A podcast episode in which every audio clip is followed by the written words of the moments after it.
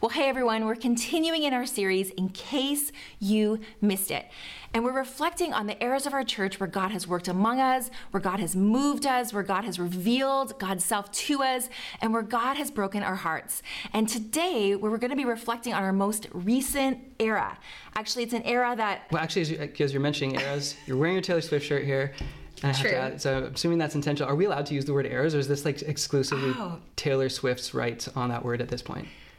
Like, I don't think she has copyright on the word, um, but she's definitely in our time revived the word era. And I mean, everybody's talking about eras right now. And so it feels fitting that we should also be talking about eras. Okay, so we get to talk about the eras of our church. Absolutely, okay. absolutely. Right. And so the era that we're talking about this morning is our most recent era. It goes back to about 2015, 2016. Um, in many ways, we're still very much living into this era. And it's the era known as love beyond belief. Mm.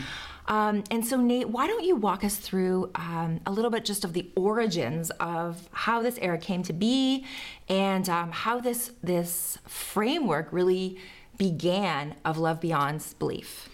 Yeah, I think that for us as a church community, uh, what we now call Love Beyond Belief didn't just start as a specific movement that we knew that we were going to define in this way. Mm-hmm. I think it mm. started more simply and more personally in sort of a human way, recognizing just that within our community at Southridge, that there are people in our community who are gay mm-hmm. who have had experiences that have not mm-hmm. been uh, fully inclusive, that they sure. have not been able to be full fledged members of our community. Mm-hmm. That we would have different folks with, among us who just uh, have family members who are in the LGBTQ yeah. plus community, or friends, or the children of friends, and just recognizing that people of different expressions of gender and sexuality, that not everybody has had the experience of welcome, mm-hmm. but that actually there's been harm and trauma, yeah. and that a lot of people have experienced that. And it seems actually across the board that the LGBTQ plus community would would experience that from the church.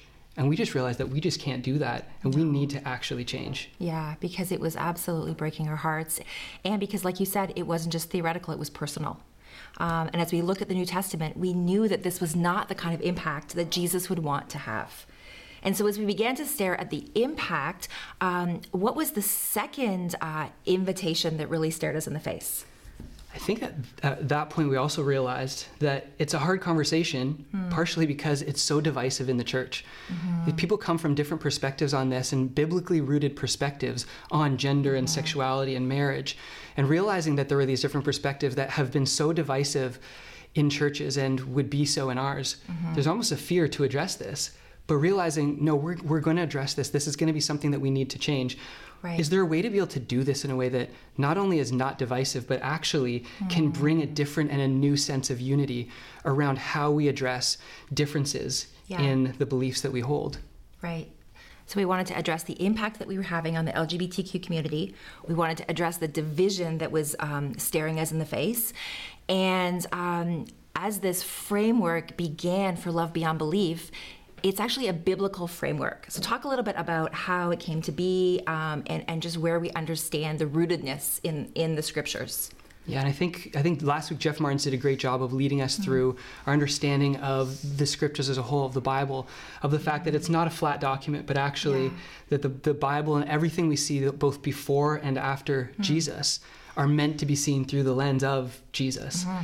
And within that, we wanted to be able to look at what is, as you said, what's that impact that Jesus would have right. on the people around, right. uh, on the community around him. And there's numerous places you see that throughout the entire trajectory of Jesus' life and the way that Jesus behaves and speaks. Mm-hmm. One of the places that you see that in John chapter 17, where his disciple John is is writing about what he saw happen in the hours before Jesus' death. Mm. And he mentions actually a moment where Jesus is actually praying, and he's praying for for John and for the other disciples. And as he's praying to God, uh, he, he says this.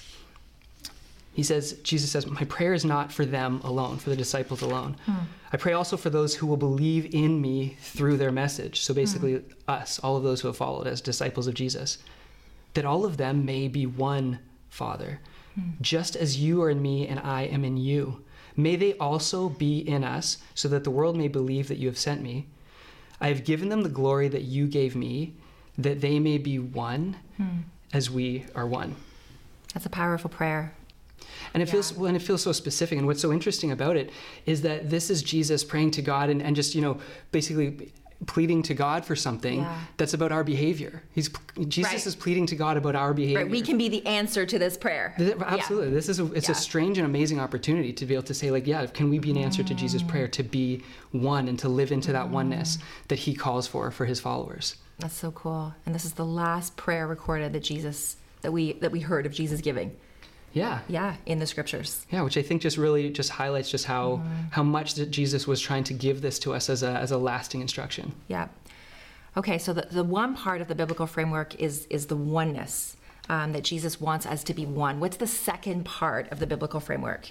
I think the second part of that, that that you see throughout the life of Jesus is something that he also alludes to and, and actually talks about even just a few hours prior to that in the same story that John is writing here. So in John chapter 13, John similarly talks about Jesus uh, giving them some instructions and speaking mm-hmm. directly to his disciples. And, and this is what Jesus said in John chapter 13 A new command I give you hmm. love one another. As I have loved you, so you must love one another. By this, everyone will know that you are my disciples if you love one another. And Jesus is getting so mm-hmm. specifically into this mm-hmm. and saying that this is the thing that I want you to, to hold as an identity marker. Yeah. Yeah, we read about something similar in Matthew, in Matthew 22, uh, 36 to 40. Jesus is asked, um, Teacher, which is the greatest commandment in the law? And Jesus replied, Love the Lord your God with all your heart and with all your soul and with all your mind. This is the first and greatest commandments. And the second is like it love your neighbor as yourself. All the law and the prophets hang on these two commandments. Yeah, which is it's amazing that it's not just you know when, when Jesus is is praying for unity and and and giving the instruction for love. These aren't sort of like throwaway add-ons at towards the end of his Yeah. life. This was central to the entire life and teachings of Jesus. Everything that Jesus had for us to be able to see through himself, to be able to interpret the rest of Scripture, as he's saying in this the, the passage in Matthew, Right. was all through that framework. Right. And I think that that just gives us that opportunity just to see what Jesus uh-huh. is is inviting us into in terms of uh-huh. how we love and that Right. the, the primacy of love is some of the language we want to use that this mm-hmm. supersedes even belief a lot of the times. And we're holding on to different kind of understandings which i think are also important Yeah. but this elevates love over that. And i mm. think it gives us that invitation to hold beliefs in mm-hmm. different kinds of tensions while we understand the primacy of love. Right, right. It's almost like a, love is like this umbrella that kind of covers everything. And so, as we think about the love beyond belief framework, um, it- it's about oneness and it's about the primacy of love and it's about us being united in that love. yeah So, as we think about um, uh, the framework, or, or kind of like this overarching umbrella that, that covers what it means to live out this posture of love beyond belief, um, one of the things that we, we talk about is disputable matters. Um, so, can you talk a little bit about the, the passage in Romans 14 and then just practically what that means for us um, as the church and even the difference between essential and dis- essential beliefs and disputable matters? Yeah, well, I think, I mean, Jesus realistically, I think, understands when he's inviting us into to love and then unity. I mean, Jesus is basically naming within that, like, if he's needing to pray for and invite unity, he knows that there's going to be differences. Yeah. There are there were differences in Jesus' day. There were hmm. differences in the years following Jesus, and there continue to be differences now hmm. in people who are still founded on Jesus as their foundation. And so within that, Jesus is realistically saying, yeah, you're going to have dis- you're going to have hmm. differences. But what do we do with that? Right. And I think that Paul gives us some really good language for that when he was experiencing some differences that the church in Rome mm-hmm. were experiencing um, not too long after Jesus' own time. And Paul uses the language mm. right at the beginning of Romans chapter 14, the language of disputable matters. Right. And he basically is telling the church not to to be disunified, but to mm. be able to recognize that some of the things that are try- that are threatening to tear them apart Hmm. should be seen as disputable matters. Don't let these things Sure. that can be disputable, that can be held in a different way, that can be held in tension, break us apart. Right. And I think that that language is really helpful for us mm-hmm. because I think it gives us the opportunity to know that that's actually okay. I think it's actually not only okay, I think it's actually good. Right. Paul talks about having a conviction. Well, and, and, yeah. and I think have a even with- conviction and honor the the conviction of the other. Well, and exactly, and I think that allows for that to for us to be able to honor each other by being in unity. I know mm-hmm. Jesus himself, as a teacher, as a rabbi, you know, within the rabbinic tradition of mm-hmm. Jesus' time and in the years following Jesus' time, the rabbis really strongly modeled actually what that looks Mm. like. There's a there's a book that's called the Talmud, and the Talmud that was developed over the subsequent centuries is basically a book of of kind of disagreements, Yeah. and these are disagreements that are held in tension, and it's for the purpose of holding them in tension Right. and honoring God and honoring each other by the ways that we really Hmm. get into conversation, see each other's perspectives. And I think that that's really important for us to be able to see that the, the idea of disputable matter is not just sort of a concession, Yeah. but it's actually an invitation for the ways that we interact with each other as Totally. followers of Jesus and can have it, can hold different beliefs, but in unity. And it requires a lot of maturity. It requires us to be brave. It requires us to be curious, to be learners, to be listening. Yeah. It requires just a lot of mutual respect. Um, and so, for somebody who may- maybe is coming into the conversation uh, today, and this is really brand new, this posture of love beyond belief and what it means to have and hold um, a conviction and to live this out in a, in a framework of unity and love where you um, can consider some of these convictions disputable. Um, can you just like describe like what would um, the difference between disputable and essential be? Yeah. Well, I think it sounds like as we as we lean further into again everything through the lens of Jesus and who Jesus is. Right. Again, Jeff Martin's last week uh, highlighted the passage uh, in 1 Corinthians 3:11, Right. where Paul is basically inviting the church to understand what is what is all of this all about as followers of Jesus. Mm-hmm. And he really does center it back onto the person of Jesus hmm. when he says that there is no other foundation than that which has been laid, which is Jesus Christ. Yep. And the idea there, and mm-hmm. even in our own Anabaptist history, that was the, the mm-hmm. that was the favorite passage of of Menno Simons, who was one of the, Sure. the leaders who kind of really 500 years ago basically mm-hmm. named that all of the things that we do, all of the things that we're meant to be all about, are filtered through and founded on the foundation, which is Jesus. And so when we talk about essential, what is essential is Jesus, seeing everything through the lens of Jesus.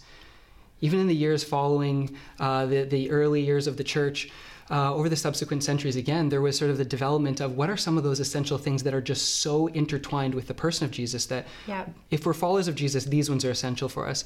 And we, for example, have um, the, this Apostles' Creed that has Right. these 12 points Right. that all have to do with the person of God, with Jesus, with the Holy Spirit coming from Jesus, the experiences of Jesus. And those things are essential. If we're going to follow, call ourselves followers of Jesus, this has to do with essential pieces of what it means to follow Jesus. Right. But beyond that foundation, I think there is that opportunity again to lean into the disputability of a lot of the things that are not that mm-hmm. don't have to do with our hmm. ex, eh, with with our exact followership of Jesus, Right. with what it means to be discipled by Jesus, which are still beliefs that we would hold, Yep. beliefs that we would look into the Bible to understand more of, that we would see culturally, mm-hmm. but that based on that foundation in Jesus, we can actually hold as non-essential mm-hmm. to the mm-hmm. core elements of our faith mm-hmm. and can be disputable. Right. What would an example be of just a, a modern day conversation in the church uh, where we can actually live out this this posture of having disputable matters among us? Well, because we're so good at disagreement, there's probably there's a lot of those that we have as a church. But I think that For the sake them, of today, pick a few. one two- yeah, okay. I think that one that, that stands out is the fact that even for the last 500 years and, and mm. ongoing to this day, something like baptism Sure. would be considered, I think, a disputable matter. Yeah. It's something where, again, sort of at the early stages of, you know, the, the kind of our sh- shape of church and the, as, as mm-hmm. Anabaptists, where 500 years ago, around the time of the Reformation, mm-hmm. there was that question of infant baptism and Right. adult believer baptism Right. where the idea was for a lot of, of followers of Jesus, it was baptizing your infant into mm-hmm. into a life of faith, and the idea was that mm-hmm. they're being baptized in, into followership of Jesus. And then there was the question of for uh, for the Anabaptists to emerge of saying, well, shouldn't we be doing that as adults? Right. And they're saying, well, that should be an adult Right. conviction. And over the years, that was held in tension. And a lot of times, and I mean, at the time, 500 years ago, this was a life or death question. Totally. And to this day, we still have people who hold those different convictions. Hmm. We'd hold people who hold them biblically, who would say, "Well, this is why I think that this that it should be an infant baptism uh, framework hmm. for us," and others who would say, "Well, no, that needs to be an adult believer's baptism." Hmm. But that's something that we actually see can be held in tension, that can be held as a disputable matter. Even within our church at Southridge, we would have people who have come from different backgrounds and would hold that differently and would have had that different experience, having been baptized as infants or as adults. And we hold that together. And we actually think that that's okay. And we actually think it's not only it's not only interesting but important for us to hear from each other. Well what are your what's your perspective on that? Where did you come from? Mm. Without actually breaking our fellowship our community Yeah. over that question. Oh, that's beautiful. Okay, and as we think about uh, marriage, of course, we can apply this to whether you hold an affirming view or a traditional view of marriage. So, uh, talk about about that and what that means and what that looks like. well i think even like saying that like people some, like there would be some folks who would immediately want to get into that and say yes absolutely Yes. and there'd be some folks who would feel that i don't know if we can hold that disputably and Hmm. That actually kind of speaks to some of the disputability Hmm. of that of the question of marriage and I- that's that's definitely been one that's been relevant to this conversation Sure. about gender and sexuality in our lgbtq plus community and inclusion in the church Yeah. and for us wanting to be able to recognize that yeah there are, there are actually different perspectives Mm-hmm. in this belief Hmm. that this is actually a belief and it is actually important it's not essential to our faith but it is actually something that people hold as a part of their faith Right. and our faith and come to different conclusions on that where you'd have folks coming to to an affirming perspective affirming being i would like to affirm that there are different expressions of gender and sexuality Yeah. that uh, that can work within a marriage context that that actually mm-hmm. is is mm-hmm. valid in the same way as a heterosexual marriage mm-hmm. And would be able to actually be able to say okay here's biblically the argument that i would actually uh, put to that and here's Yeah. here's how i would describe that and there are other folks who would hold to a traditional view of marriage and say well this is what i grew up with and this is what i would continue to Yeah. actually believe Right. and for us, we want to be able to be a community that actually would say, we can hold both of those. There are people who are going to hold those on different sides of mm-hmm. that mm-hmm. discussion, mm-hmm. but actually, we can do that in a healthy way. And that actually, it's important for us to be able to say, we love each other. We are still followers of Jesus together in the community, Right. despite holding that differently. Right. That we're not asking people who are affirm, who would have an affirming perspective to say, you know what, actually, can you can you dial that back? Yes. We at this point actually have the opportunity to say, no, yes, we fully embrace that perspective. You can and fully live into and live out that that posture. live out that yeah, posture. absolutely. But also in the traditional side of things, that you can still fully understand and, and hold on to that without needing to make the curve Right. of, you know, actually Right. coming to an affirming perspective. We can actually hold those Right. intention Right. in a healthy way. That's beautiful. Again, under um, like you know under this umbrella of oneness and under the primacy of love. Absolutely. Right. So as we look forward, um, thinking about our church real time today, what does that mean for us as a church? Like, how is um, how is love beyond belief something that we can live into more of right now today? I mean, we started the conversation with recognizing the kind of human impact. Yeah. And so if we were recognizing that human impact on the people in our community, uh, in the L- who are part of the LGBTQ plus Mm-hmm. community, or people who are beyond that in different ways, I mean, when we're starting to there from a place of like the harm that we do and have done as Christians, Hmm. and that a lot of that has stemmed from ex- from exclusion, Right. The first part of this for us is just that at this point we want to be able to now lean into the very early Mm-hmm. stages and then just continue on just generationally Yeah. leaning into having a completely different impact Right. we know that that takes Right. time but we also know that if we can start from a full Mm. uh, posture of inclusion Mm-hmm. and that we're act- we're doing that in our actions and our posture towards each other and even through the the ways that people from the LGBTQ plus community can participate which Mm-hmm. Fully, fully, completely. Yeah. Absolutely. Absolutely, whether that's in, in, in getting married, whether that's in different forms of leadership and volunteering, and Yeah. that in a full sense of being able to participate, Yeah. that that is actually, that that's a reality for us now. Yeah. And that we want to be able to lean into that more in Mm-hmm. just our loving posture, that hopefully that the impact itself Right. can be different, starting from that place of just taking those walls down. Yeah, amazing. Yeah. Okay, and so um, again, kind of going back to where we started, we want to address the the impact problem. We want to have a different kind of impact. Can you also speak to? Um, we talked earlier about the division, the polarization in the church. Um, as we really live out this love beyond belief posture, what can that mean for us in terms of division and polarization? Well, the hope is that we said instead of avoiding avoiding it because it's causing division, Mm-hmm. and instead of saying, well, we're going to lean into this anyway, and it's going to cause division, I, the hope for us has actually been, well, is there actually a different way? Is there a way where the things Mm-hmm. That have been divisive actually becomes something that strengthens us. Hmm. And I think that there's something in the in, in that where there's strength in diversity, and we see that in the body of mm. Christ in the invitation to be different parts of the body of mm-hmm. Christ, and that that's how it functions as a whole. Right. And I think for us at this point, where we what we intend to lean into, and what we are leaning into, and we've actually seen some really beautiful examples of, is in the diversity of perspective, we actually strengthen each other.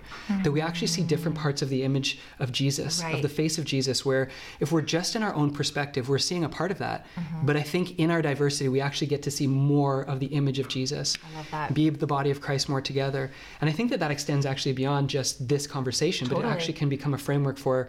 You know, different things start to emerge. That we, you know, again, we're, we're really good at we're really good at having disagreements. Yeah. What I mean, some of the other you know disagreements that have even cropped over over the last while. Yeah. Right, we were talking earlier about like with COVID. Totally. How people, how we navigated COVID, all different, yeah, maybe how different approaches to parenting. Yeah. There's so many things that we can, politics, whatever, um, that you can actually lean into this posture and live this out. Because again, it comes right back to um, the prayer that Jesus prayed for oneness for the church and the primacy of love. And if we can really lean into both of those, like, amazing. That's what it's all about. That's what it's all about. And if we're going to be completely Yeah. centered on Jesus, Yeah. Mm-hmm. if we're going to have Jesus as our lens for everything else, like you're saying, I just love that. The primacy of love and the life and teachings of Yeah. Jesus and that prayer that he had for us that we get to be an answer to. Yeah. Can we be unified as we enact love together and in it through our diversity? That I think is the, the heart of this love That's beyond the heart of love beyond belief. Yeah. Amazing. Okay, well, thanks everyone for joining us. Um, hope you've been inspired and maybe learned something new about this era in our church, or maybe you were a part of this era and you've just been kind of like re-inspired to what it means to really live this out. And so, uh, thank you for taking this this trip down memory lane in a sense with us, not just to look at the past, but of course to look to the future. And join us next week as we're going to be imagining where God is going to lead us from here. So, take care, everyone.